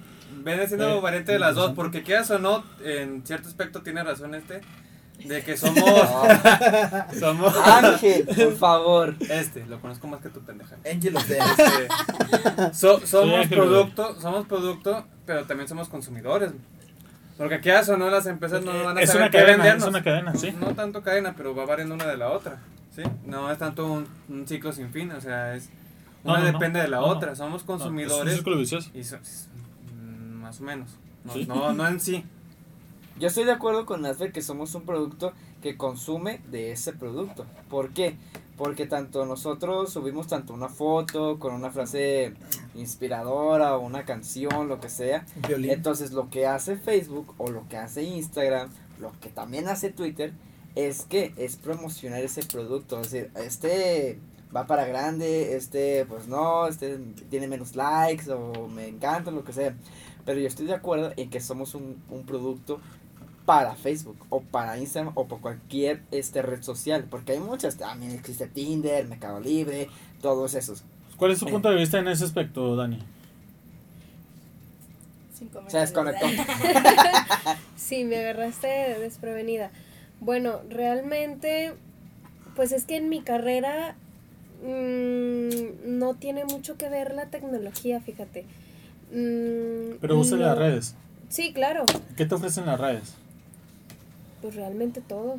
Yo creo, yo estoy súper de acuerdo con ustedes en, en que de alguna manera nosotros somos el producto porque Facebook aprende de nosotros y de ahí mismo nos va dando el, el producto o la necesidad que, ne- que, que tenemos porque digamos lo que platicábamos anteriormente yo estoy interesada en los ovnis entonces me van a salir publicaciones de ovnis a cada rato Claro. es decir, yo antes de entrar a la carrera me salían puras tonterías. Entro a la carrera, eh, eh, pongo que estoy, Sí. pongo que estoy estudiando en fisioterapia y ahora me salen puros memes de fisioterapia. Y aunque no lo busques, veces somos el objetivo. Porque, Sí, por, ej- claro. por ejemplo, ah, no tienes que buscarlo directamente en el celular. Por ejemplo, pues tú sabes que tu celular Está te está grabando. Está Tu celular te está oyendo lo que dices, tu celular está viendo lo que haces, sin que lo tengas tú prendido, ni siquiera. O sea, eh, en ese aspecto, por ejemplo, tú, el Big Data, ¿no? yo me imagino que es- conoces ese aspecto. ¿Qué opinas tú de eso? El Big Data. Es que, mira, lo hablamos como si fuera algo que nunca hubiese existido y, y lo sentimos como si nos estuvieran analizando Pero todo el, el, tiempo. potencial nunca ha sido el mismo. A lo que voy es a lo siguiente. Ahora existe Facebook y subes fotos de Facebook y promocionas lo que andas haciendo y promocionas tu vida, ¿no? Antes era ir a dar vueltas a la plaza. Sí. Ujú. Ahorita no, ya lo en Facebook ya El te manejo de datos. Hay el- plataforma, yo creo que es una plataforma. Y como plataforma tiene una función que como yo no lo inventé, yo no lo entiendo y no sé cómo es que funciona y cómo se hace dinero por ella, ¿no? Lo que sí entiendo de esa plataforma es que de alguna manera sustituye esta parte en la que yo me promociono en la plaza, hago amigos sin salir de mi casa y esto favorece mucho socialmente hablando en zona geográfica en el de pues yo ya no quiero salir a la calle, ¿no? Entonces pues tengo muchos, muchos, muchos amigos de Facebook, pero en realidad no son amigos reales. Me estás cambiando de un entorno físico a uno digital, pero es algo que ya existía. Si fuese nuevo en realidad, el ser humano no lo acuerdo Pero, Yo pero- que yo nuestro cerebro primitivo no lo Ángel en la impediría, ¿eh? En la poten- potencialización. Tú salías a la plaza, te promocionabas, te veían, pero no sabías, no sabían cuántos años tenías. Yo te, yo te hubiera dicho, tienes 27 años. Estaba Radio Pasillo, estaban las señoras chismosas del pueblo. sí, pero no lo potencia. No lo potencializabas, o sea, Facebook sabe cuántos años tienes, tu huella digital, tu... tu- Pero estamos de acuerdo en que no es algo nuevo. Pero para Sí, muchos, no, a no, mí no, lo no, puede no, dar a sí, millones de empresas masivamente. en el, en el mundo. Pero estamos en de acuerdo parte. que no es algo nuevo. No, no, No, es algo está nuevo, potencializado, Pero sí está sí. potencializado. Ajá. Sí, sí, sí. Por pero no es ejemplo, algo nuevo. por, por ejemplo, No. eh, en el aspecto psicológico, Jonathan, eh, hay datos que, que demuestran que, por ejemplo, la brecha del suicidio ha aumentado ahora con las redes sociales. ¿Cómo, cómo lo ves No. en ese aspecto? Sí. Sí. No. ¿Cómo lo ves? Hace dos años tuve la oportunidad de asistir a una conferencia en Cuatro Caminos acerca del suicidio. Las tendencias del suicidio eh, son mayores en la mujer en la región de Coahuila, no solamente en Torreón, precisamente por productos sociales. Eh, estaban en la etapa de 13 años a 21 años y el, el principal objetivo del suicidio era que no podían encajar en un sistema social que no podían eh, tener noviazgos, no podían entender a sus familias y no se podían entender a ellas mismas. La tasa del suicidio era cerca del 35% en mujeres. En comparación a antes de las redes sociales, ¿cuánto es? Era, era muy baja, era cerca de, si no mal no me acuerdo, 7.5 por ahí. O sea que 8.6. es, es exponencial, ¿no? Sí, Y Pero eso no es tanto está las redes. en 10 años. Era que no se sabía, a lo mejor. Eh, es que cuando También. se hizo un, una, un tipo estadística de, cuan, de cuando había tantos suicidios y luego se empezó a, ¿cómo se llama? A, Incrementar. Exponer. a exponer que había suicidios. Entonces la gente no sabía ni por qué ni qué y al momento de verlas, sea por redes, sea por radio, sea por tele, que ha sido más tele que en redes sociales, la gente al momento de saber de el suicidio empezó a practicarlo más. O sea, mientras más se hable del tema, Sí. más va a pasar. Lo, más- lo, lo expone. ¿verdad? En ese aspecto, por ejemplo, Nafer, eh, quiero preguntarte, eh, nosotros somos eh, relativamente jóvenes, pero por ejemplo nosotros, ahorita se le da un nombre a, a, a, a la cuestión de, de chingar a los compañeros de escuela, El bullying. el bullying, güey.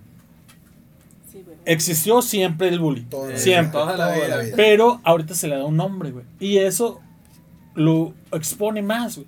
¿Tú crees que eso afecta, no? Porque estamos de acuerdo que siempre existió, siempre.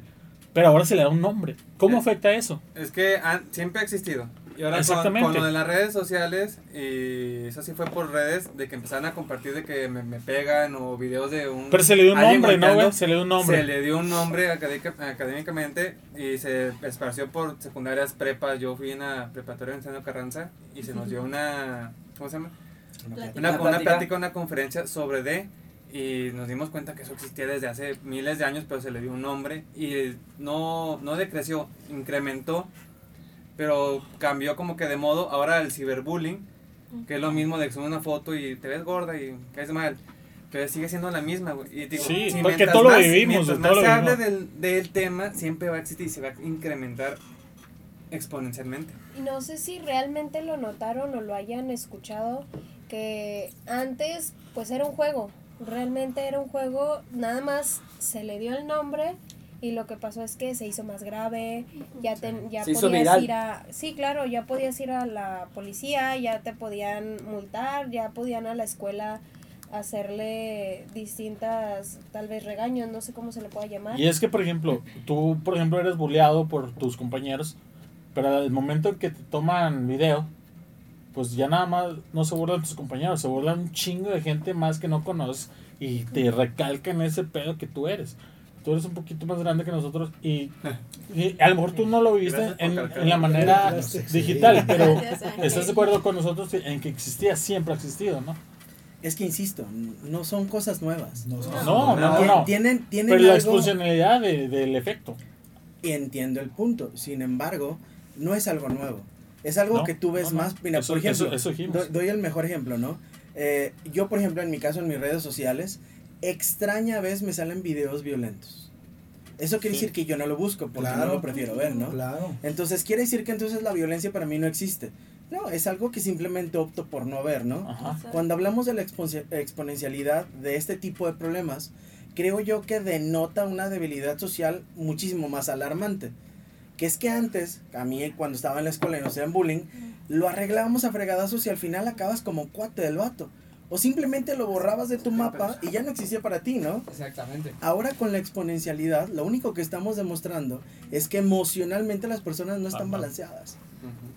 Oye, tenemos más suicidios. Eh, claro, porque simplemente somos de población mundial más que hace 50 años, ¿no? Sí. Entonces, Sí. claro que debería de haber más. Oye, emocionalmente, ¿cómo está la población mundial? Pero por Bueno, ejemplo el suicidio es porcentaje, peor, ¿no? ¿no? no es, no es, o sea, eh, la cifra del, del suicidio se basa en porcentajes, o sea, no, Sí, no claro. es de que somos más ahorita, no, pues sí, pero se basa en porcentajes. ¿Qué tanta población se suicida? Por No, cada 100 mil habitantes. Sí, o exacto, cada- o sea, no, no es por, por no porque ahorita se suicidan más. O sea, a lo mejor se suicidan No, más porque y- somos más, y yo no pero el porcentaje aumenta. Y yo no digo que no sea real, ni tampoco digo que no esté basado en población. Lo que yo digo que lo vemos más frecuente ahora, también por esta parte que es muy sensible que no tocamos, que es la formación emocional de una persona. Exacto. Actualmente, emocionalmente, el mundo no está bien. Seamos honestos. No están balanceados simplemente porque te hacen un comentario negativo y tú lo tomas mal. Te ofendes. Y ¿Te lo tomas antes, personal? y, y lo digo yo en mi caso particular, cuando estaba en la escuela, a mí me decían algo y la verdad es que me valía medio kilo de tomate. Y así eran mis compañeros, ¿no? Pero ahora no, ahora hay un, no le digas al niño esto, no le digas al niño lo otro, no esto, no aquí, no allá. Pero no ¿no? todos Entonces, toman así. Sí, Porque de alguna manera el, el espectro social geográfico sí te avienta esta parte en donde, híjole, cada vez más tenemos problemas sociales también por la falta de manejo emocional, ¿no? Ok. Pues es que mira, es, es muy valioso el tema que estábamos platicando y creo que la mayor ganancia y la mejor experiencia que nos dejan redes sociales es que las opiniones de muchísima gente de verdad son importantes. Y el saber escuchar y saber prestar atención, pero sobre todo mostrar respeto a las diferentes opiniones de todos, eso construye sociedades enormes, ¿no? Entonces yo creo que el, el uso bueno o malo de la tecnología también debe de estar fundamentado en esa parte, ¿no? Si quieren brincamos al tema que, que sigue, vamos allá con el compañero. Ah, sí, este, me gustaría eh, preguntar algo, eh, algún consejo para los jóvenes. Este, aquí en México no estamos acostumbrados, las universidades no, nunca lo hacen, es el tema del reclutamiento. Sí, en otros países ven que tienes aptitudes para el béisbol, te reclutan a una universidad, te vas becado a, a Harvard porque estás jugando béisbol o te vas eh, reclutado a Yale porque juegas americano. Tú te fuiste becado a estudiar al extranjero. Este, ¿Qué consejos, cómo le hiciste? O, o más, ¿qué consejos? ¿Qué se tiene que hacer para... A lo mejor alguien sabe, un joven sabe, está estudiando y dice, yo soy bueno para el inglés, yo soy bueno para el americano, yo soy bueno para el béisbol, yo soy bueno para algo, y nadie me ha reclutado, ninguna universidad se ha dicho, tú eres bueno en esto. ¿Cómo puedo yo, cómo puede un joven que ya sabe el talento que tiene, poder conseguir una beca para ir a, a potencializar su, su, su- su Su talento? talento. De entrada hay tres aspectos bien importantes. Hay mucha gente por falta de conocimiento dice que no hay oportunidades en México, hablando en educación. Ujú. Sí las hay, hay muchísimas, ¿eh? Hay muchísimas becas en las que tú puedes presentar ensayos, concursos y así, y recibes dinero o recibes becas o te mandan a otra parte o así. Aquí el detalle está en algo importante. No toda la gente sabe de esto, porque la verdad es que la mayoría de los alumnos, yo estuve 14 años como coordinador académico en tres universidades, y la verdad es que el 97-98% de los alumnos es gente mediocre. Solo quiere pasar. No, deja tú que quieran pasar. Van a una carrera que no conocen, que no aman, que no es lo de ellos. Se van, Se temprano, se van temprano porque pues es partido del Santos. Eh, ya me sentí un poquito mal del, del, del estómago y ya no fui a clases. O pasé porque le daba dinero al profesor.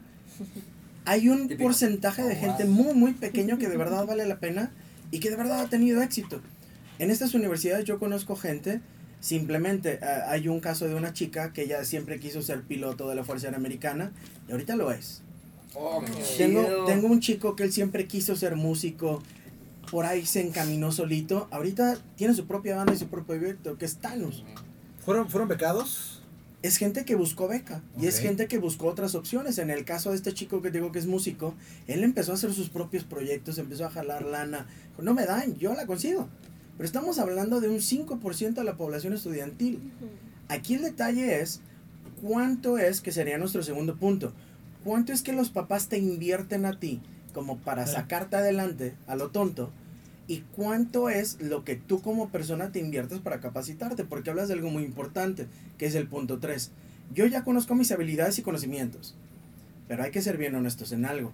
En estos tiempos precisamente, y es algo que nos va a durar 20 años, la multidisciplina es clave. Claro.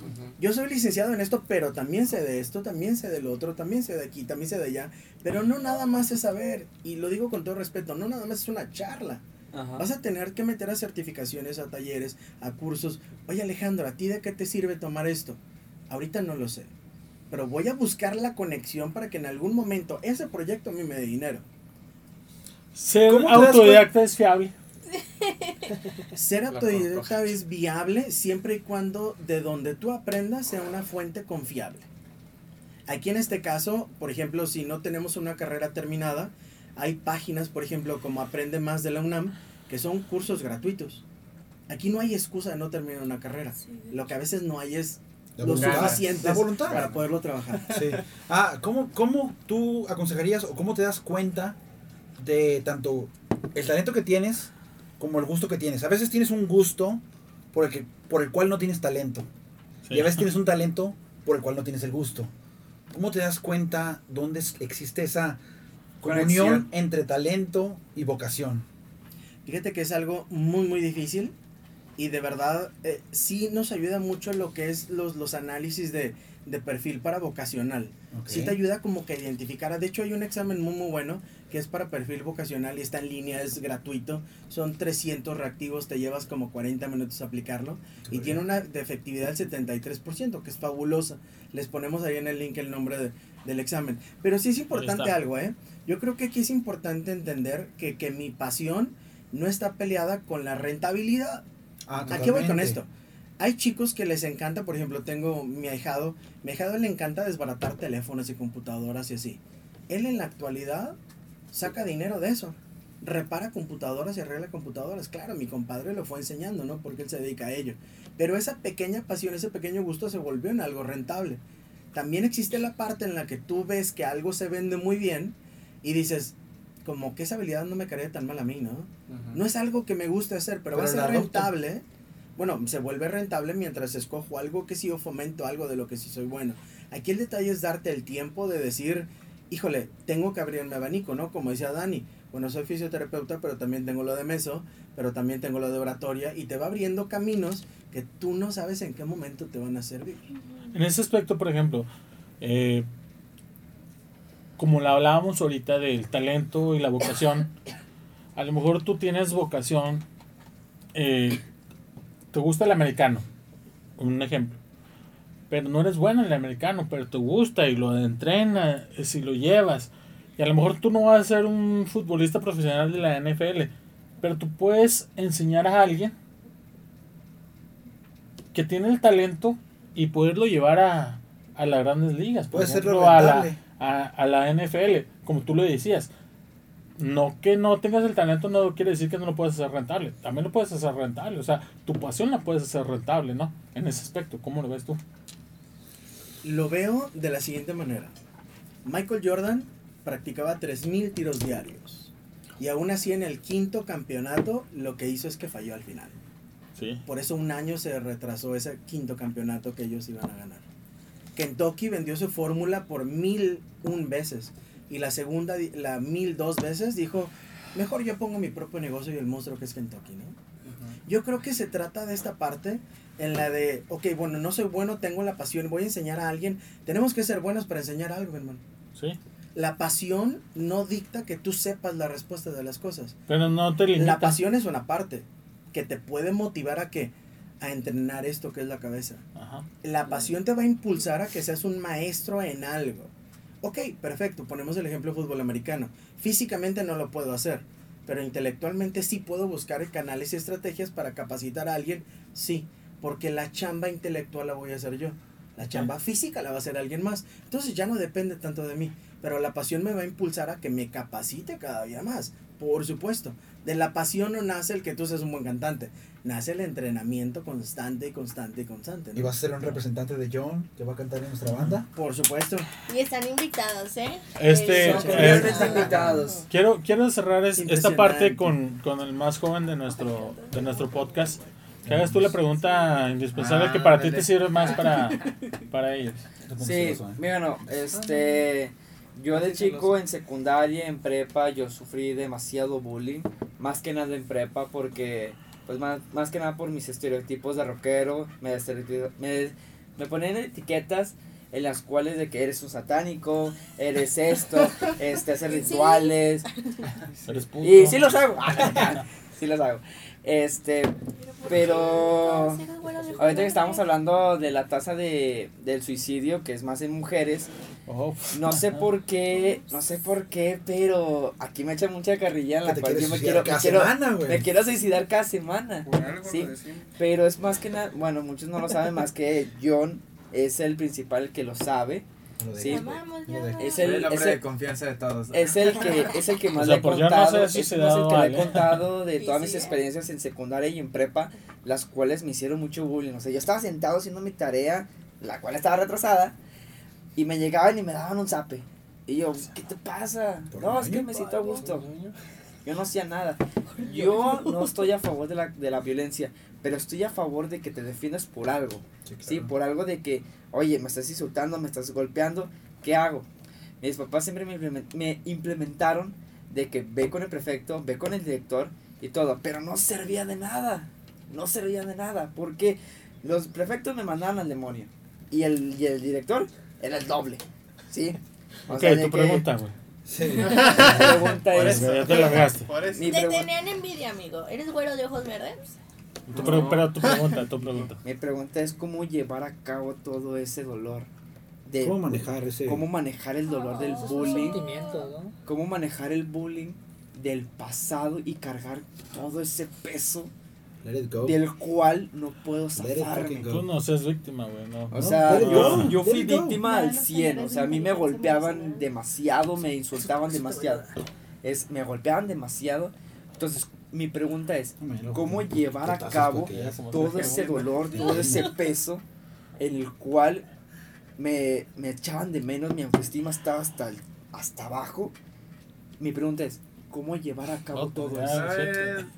Mira, yo, yo creo que aquí valdría la pena hacerte una pregunta y la segunda es una invitación. Ok. La primera pregunta es, si estás consciente que eso es el pasado ya, verdad? Sí, ¿Estás seguro de eso? sí. Déjalo. No se nota. Si tú, su- si tú sigues sufriendo de algo, y lo digo con todo respeto y con todo amor, Terapia Tú güey. adelante. para, ti, ¿Te duele? Sí, pues está en el pasado. para ti como ser humano, si eso ya está en el pasado, no tienes por qué cargarlo más. Es una decisión que tú optas. Si es cierto, te formó, te marcó, sí, pero ya no es ese momento. Ya pasó. Ahorita estás seguro, estás en confianza, estás entre amigos, tus papás están contigo, tienes todo lo necesario. Eso es el pasado. Ah. Por eso te pregunto que si ya sabes que eso es el pasado. Bueno, a lo mejor, no, no a lo mejor mi, mi, mi respuesta no, no es concreta, Ya no voy, pero ya no todavía a- sigo cargando con eso porque la verdad es un todo. Recuerdo eso- en el cual no puedo Por eso dejar te atrás. invitaré a que vayas y tomes un taller de inteligencia y sanación emocional. Estos son entrenamientos que no son creados, mucha gente piensa que son creados por charlatanes y No, son al azar. son No. tan Son útiles. mecanismos Sí, generados mucho, desde entrenamientos de la Primera Guerra Mundial por gente experta en esto, Ah, caray. Que te van a ayudar muchísimo. Si ayudaron a alguien, y lo voy a decir de la manera que es, si ayudaron a alguien tan roto como yo, porque bueno, no conocen mi historia de vida, pero si ayudaron a alguien tan roto como yo, claro que te pueden ayudar a ti. A lo mejor mi, a lo mejor mi, mi experiencia y todo lo que pasé es algo mínimo a lo tuyo. Sí, Pero- puede, puede Pero que sea. Pero para ti es enorme, como para mí fue enorme. Ok. Exacto. Entonces, desde esa parte, desde la humildad y el amor, para ti ese mundo enorme puede tener solución así como tuvo mi mundo enorme. Es que sí solución. creo que es solución. Nada más, nada más que Quiere, mi mente a lo mejor está cerrada en ese aspecto Sí, en el cual tengo, tienes, este, sí. vivo con ese Por- pensamiento, Por eso con ese tienes que dolor. trabajarlo mediante un taller. Como hace 30 Te Bueno. pasamos el dato. Pero, pero eh, ahí cerramos sí, es- imágenes este, Mm. ahí cerramos este punto. Eh, vamos a pasar a- al, al último tema, al tema de cierre, y nos lo va a presentar Roger. Bueno, bueno, todo este podcast está muy enriquecido, está muy delicioso. Oh, Vamos sí. a pasar a, a otro, a otro tema. En ámbito personal. Cada día, al ámbito personal, exacto. Cada día al levantarme o cuando algo no me va bien, yo me hago esta pregunta. ¿Cómo me gustaría que fuera mi vida? Y esta misma pregunta eh, se la voy a hacer aquí a todos para que cada uno me comparta su experiencia en cómo te ves a corto, mediano y largo plazo, en lo sentimental, espiritual, monetario, todo lo que, lo que compone tu vida social, afuera, Wow. adentro. Se va a poner inspirador. ¿Cómo- Eh, lo que compone tu, tu futuro, ¿cómo ves tu futuro? Por- eh, vamos a empezar contigo. Nafer, Nafer, Nafer, Nafer. En orden. Este, bueno, aquí para allá. ¿eh? Sí. Pues a, a corto plazo es más económico. No, Yo siempre he buscado el dinero, soy amante del dinero. Porque como un chingo. Eres, eres comunista, Es Eh, economista. Capitalista. Capitalista. capitalista. Hay que darle clases al joven. Por favor. Este, ya mediano plazo a mí, me, a mí me ¿eh? gusta más eh, ejercer, terminar mi, mi carrera y ejercerla, mm, nada más por gusto. Y a largo plazo yo sí me imagino robando uno que otro Oxxo porque pues no funciona. Sí, fue inspiración. Pero ¿cuál es tu proyección a largo plazo? A largo plazo mi proyección sería, eh, tengo varios proyectos de abrir un negocio, este, administración, administrarlo yo o otros, este, con ayuda de alguien que nunca me ha ayudado a, ser su vendedor. árbol a de su- rimas. Sí, ya vi. Hacer su vendedor de calle, gracias. Pronto. Es más pronto. que nada eso, o sea, lo, lo mío para será engrandecerme más. Tú, tú por ejemplo, tú, tú ya tienes una empresa, Luis, tú ya tienes un proyecto de vida. eh, ¿Cuál es el siguiente paso para ti? ¿Cuál es tu proyección al futuro? Eh, ¿Lo tomas en manera sentimental, formar una familia, crecer tu negocio? ¿Cuál es tu punto de vista en el futuro? Bueno, yo he platicado con, con psicólogos y, Ya no, bueno, aquí y me, me- me dieron cinco aspectos de vida en los que trabajar. No me acuerdo de los cinco, siempre se me olvida uno, pero físico, este, familiar, laboral.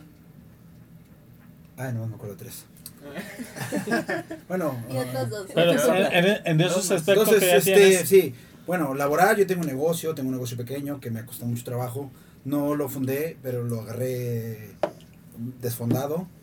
Ahorita, hoy en día puedo decir que es rentable. Me gustaría que en un proyecto de 5 o 10 años no solo sea rentable, sea exitoso, sea una red de sucursales, que pueda yo obtener los beneficios sin tanto esfuerzo personal. Sí, que me estén dando frutos sin estar yo 200% ahí. Físicamente quisiera estar con un six pack, bien mamado, güey. Ajá, con- llevando mis fisioterapias al 100%. Sí, sí, sí, la neta. O sea, o sea, ¿quieres dejar de ser autoempleado y que tu, tu empresa funcione sola? Sin, Sí, sin es que tú posible. lo tengas que... Sí, que vaya es- el ideal, o sea, y no parar ahí. Ya esta se controla sola, ya me está dando frutos, voy a buscar otra fuente y que me siga dando frutos y voy a empezar igual, al 100% en esta y luego poco a poco irla independizando para que luego me dé frutos esta y en un futuro más lejano, pues ya estas dos me están dando frutos sin que yo esté al 100% ahí, otra que me vuelva a dar frutos, así es. Y en el aspecto sentimental. Fant- eh, familiar, este, me encantaría en poco tiempo conocer a alguien, este, formar una ¿Estás en la búsqueda del amor? No en la búsqueda, porque yo creo que abierto a estoy abierto a opciones. ¿Estás en la expectativa del amor? Totalmente. Eh, el día que llegue, espero sentir ese clic y que, que se dé. Espiritualmente, que también discutimos un podcast mucho sobre la fe. Espero que, espero, espero fortalecer mi fe, a pesar de que lo platicábamos, mi fe es, es, es muy baja, para mí no es binaria, no es que no crea, Sí, Pero sí, creo sí, muy poco. muy bien. espero que, que pues creer en un Dios o, o creer en algo, simplemente, porque con todo respeto para los que no creen nada, yo quiero creer en algo. Ok. Ahorita ya es muy poco, pero quiero creer en algo. Tú, Perfecto. tú en tu aspecto, John, ¿cómo visualizas tu futuro? En el No quiero que me personal. interrumpan. Por favor. Cuando esté hablando por No, favor. no, no. Todos callados. Conforme- Estás en 26 tu minutos, por favor. Sí, si no nos paramos. A nivel personal, espiritual. Quiero crecer de un nivel espiritual, no sé si complejo o sencillo. Quiero crecer a nivel emocional y conjuntarlo. Me concentro actualmente en primero casarme. Ok. Quiero tener hijos. Quiero ver a mis hijos. Y también quiero crecer laboralmente. Quiero ser un empresario. Quiero ser un emprendedor. Estoy buscando las formas, la manera, entrenando mi mente. Pero buscar el equilibrio mental y emocional. ¿Cómo te visualizas? ¿En cuánto tiempo crees que logres ese aspecto? El tiempo es relativo, mi amigo. No importa. Entonces no te visualizas, tú va cuando se dé. Se va a dar. No es de esa forma. Ok. Ah, yo puedo, eh, te puedo dar un consejo. Este, siempre es bueno, siempre es bueno poner un timeline, güey. Siempre es bueno, sabes que me veo de aquí a aquí haciendo esto, güey. Primer paso, o sea, sabes que me veo casándome dentro de tanto tiempo. No voy a dar fechas para no incomodar, pero sí, o sea, me veo 15 de aquí a aquí un timeline, güey, de que me veo casado. Y Eso me lo también- decía un maestro, o sea, ponle fecha, güey. Ponle fecha a tus proyectos porque si no van a ser de idea nada sí, más. son güey. relativos, güey, y te pueden llevar 99 años. Te voy a comentar algo. ¿Qué fue lo que dije al principio? No Me me, interrumpa. interrumpas. Te, Te voy a mencionar una cosa. Ok. La mujer que está a mi lado es la mujer con la que quiero estar toda mi vida. Y ella sabe todos mis planes.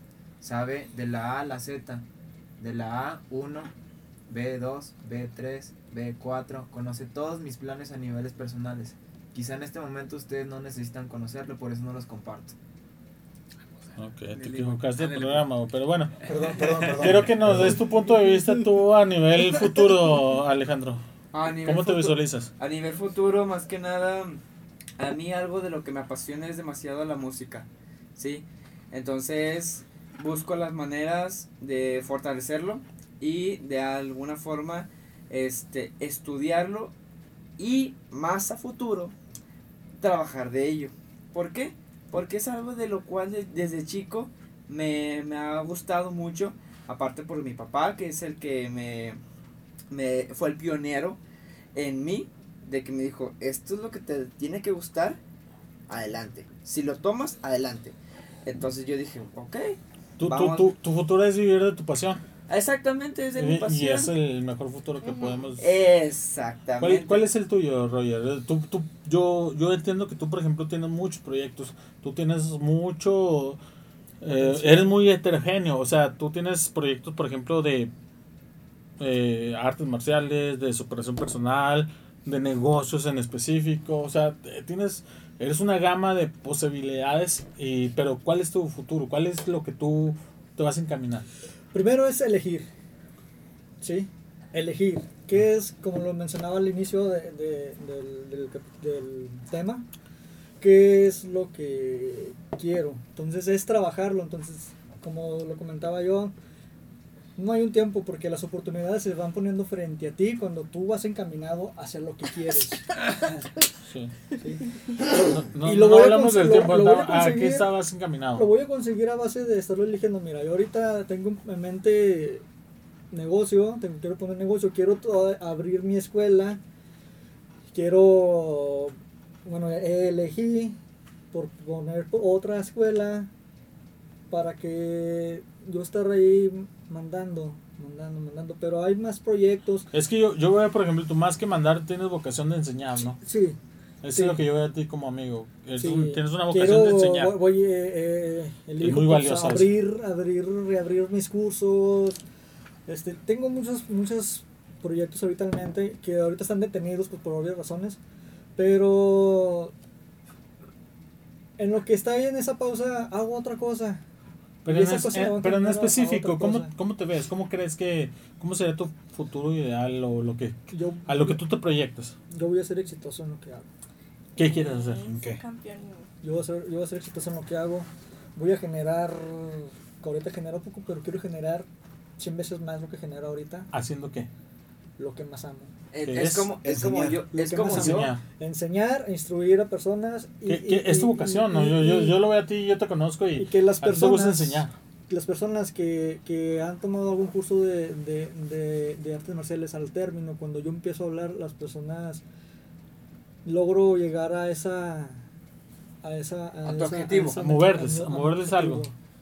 Sí. Eh, y es, es, es tu vocación, es tu vocación, llegar a enseñar. Es como yo, o sea, va de lo que le apasiona. ¿Tú, tú, ¿Cuál es tu, tu proyección en el futuro, Alex? Que, que ya nos has demostrado mucho proyección para nosotros, que llevamos, este, que te podemos aprender mucho, pero a- aún así yo creo que tú tienes un futuro provisto, ¿no? ¿Qué es lo que A tú 10 quieres? años, a 10 años, ¿cómo te ves? De- debe de haber un plan. sí, ah, claro que sí, pero estoy de acuerdo también con, con John en ese sentido, ¿no? Hay cosas que el tiempo no te lo van a determinar. En mi caso particular, mi plan a corto plazo es disciplinar mi persona lo más que pueda. Hay cosas que no me sirven y que me quitan tiempo, ¿no?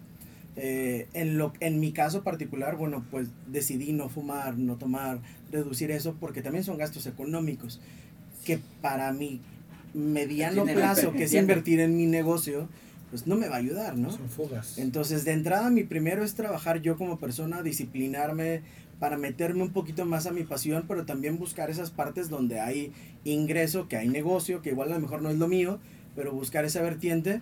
Y en el aspecto profesional tal cual, pues es hacer que mi empresa, junto con la de mi socio Víctor Alvarado, pues lleguemos a toda la República y antes de que termine el año que entra irnos internacional, es una visión que tenemos marcado desde un inicio y crecer y hacer que, que nuestro centro de capacitación se vuelva un centro evaluador a nivel federal, tener maestrías, tener doctorados. Pero estoy de acuerdo y nosotros, Víctor y yo sabemos que para llegar allá tenemos que trabajar adentro primero. Claro. Y eso, y eso toma tiempo. ¿Cuánto? No sabré decírtelo. En el aspecto familiar, pues me gustaría que Dani y yo siguiéramos creciendo juntos como equipo que somos, porque somos banda ella y yo. Entonces, en ese sentido, trabajar juntos, crecer como familia, pues más adelante igual hijos. Pero si queremos crecer en ese sentido, me regreso al principio, tengo que trabajar y disciplinarme personalmente. Es como, como, es como te dije, es mutuo, ¿no? ¿no? Claro. Tú, Dani, ¿cuál, ¿cuál es tu visión? Digo, pues tú tienes tu pareja y todo, y a lo mejor pues no tiene que ser específicamente la misma, ¿no? O sea, pero, pero puede ser tu visión. ¿Cuál es tu visión? Sí, claro, bueno, es de alguna manera un poco compartida. Él ya empezó su empresa, ya tiene, este, ya da cursos, ya, ya explota esa parte de él. Y yo realmente yo quisiera poner mi clínica, parte, parte spa, realmente para meter esas dos áreas que, que les compartía que me, que me gustan, que, que me estoy enamorando de, de, de ellas. Este, realmente ahorita, bueno, estoy ya unos días de, de ya tener mi propio lugar. Bueno, mm, mi propio lugar rentado. Pero pues es tuyo al final de sí, cuentas, Sí, ¿no? claro. Sí, sí, sí. Pero realmente uno inicia por, por la mínima cosa y si no nos aventamos a, a la primera oportunidad que vemos, realmente nunca lo vas a lograr. Se nos pasa la oportunidad. Entonces, híjole, estoy ya un año y medio de que me, de que egresé de la escuela y para ya tener un lugar rentado, yo creo que me ha ido muy bien, creo que lo estoy haciendo bien y pues con un equipo sorprendente que es Alejandro, nos impulsamos entre los dos, entonces realmente pues sí nos vemos, nos vemos muy lejos, nos vemos muy exitosos y lo que buscamos es pues cada quien que tenga su empresa. Realmente yo tener mi clínica y spa y él tener ya tiene su empresa y pues hacerlo un poco más grande. Ok. Perfecto. ¿Tú, ¿Tú cómo te ves, ver en un futuro? Ay, yo me veo bien buena. Este, no, ya cre- estás, amiga. Ay, Sí. amiga. Este, bueno, laboral, eh, yo tuve mi consultorio, desgraciadamente por lo de la pandemia la, lo tuve que cerrar. Quiero volver eh, a abrir mi, mi consultorio, quiero, eh, a corto plazo me gustaría crear una fundación este, para las mujeres. Eh, a mediano plazo, en lo emocional o en mi relación, me veo en una boda, pero a mediano o largo plazo, sinceramente. Y a largo plazo me veo exitosa con muchos niños, una boda, Este,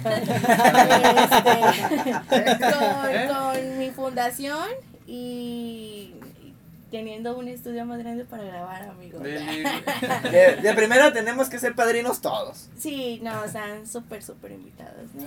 Ah, ¿Me vas a preguntar? Eh, mi ángel, ¿cómo se Ah. ve? Eh, Ángel, ¿cómo te ves? Bueno, se terminó, gracias. No, pero, pero primero termina, nomás para no dejar. Sí, no, Pero no, quería- no. quería- Ángel, Ángel. eh, pues yo, eh, más allá del, de la continua búsqueda de la felicidad, de la estabilidad económica, de, del amor en otra persona, eh, yo tengo muy claro que tengo, por ejemplo, dos promesas. Dos promesas que, que me hice, eh, una promesa que le hice a mi hija, una promesa que me hice a mí mismo. La promesa que le hice a mi hija es de que cuando ella cumple 15 años, yo la voy a llevar a, a, a conocer París, a conocer Francia. Eh, eh, eso es una meta para mí, es, un- es una promesa que le voy a cumplir. Eh, para mí no me importa si yo vendo chicles en un camión eh, y tengo que ahorrar 10 años. No me importa si, si tengo una empresa que dependa de mí absolutamente. No me importa. Yo, cuando mi hija cumple 15 años, yo la voy a llevar a París porque es algo que le prometí. Que vea la Mona Lisa, que vea la Torre Eiffel, que vea los museos, ¿por qué no el, eh, el El Palacio de Versace? Ajá. Entonces, eso es una promesa que yo le tengo a mi hija y una promesa que me hice a mí mismo, porque yo creo que, que hay que hay que tenerse en cuenta uno siempre a uno mismo. Eh, entonces, una promesa que me hice a mí mismo es escribir un libro. Yo quiero escribir un libro. Yo me veo en cinco años escribiendo un libro. Eh, yo. Oscar Wilde decía que la única regla para escribir un libro es tener algo que decir. Y creo que ese requisito lo cumplimos todos los que estamos aquí. O sea, tenemos todos algo que decir. Entonces, esa es mi, esa es mi meta. O sea, obviamente busco la estabilidad económica, obviamente busco el amor, obviamente busco la felicidad continua, pero mi meta específica a corto plazo es llevar a mi hija a Francia, llevar a mi hija a París y escribir un libro. Tal vez no se venda, tal vez se venda, tal vez no pase nada, pero esa es una meta que yo tengo en específica. Cuando vayas a París a llevar a tu hija, ve al cementerio y visita la tumba de Oscar Wilde. Oscar Wilde es la Literal. chulada. Ahí está, está en París, ve al cementerio, ahí está la tumba de Entonces, Oscar e- esa es, esa es mi, esa es mi forma sencilla de, de aspirar al futuro. O sea, no digo, quiero lo que todos queremos aquí, me imagino, pero tengo metas específicas de que eso es lo que quiero. Escribir un libro, llevar a mi hija a París y lo que se vaya dando. Es relativo para vaya cada dando. quien. Yeah. Y aquí terminamos este podcast. Muchas gracias a todos los que estuvieron aquí. Muchas gracias por vernos. Denle un follower, píquenle a comentarios, píquenle a todo. Este Y muchas gracias. Bye. Muchas gracias.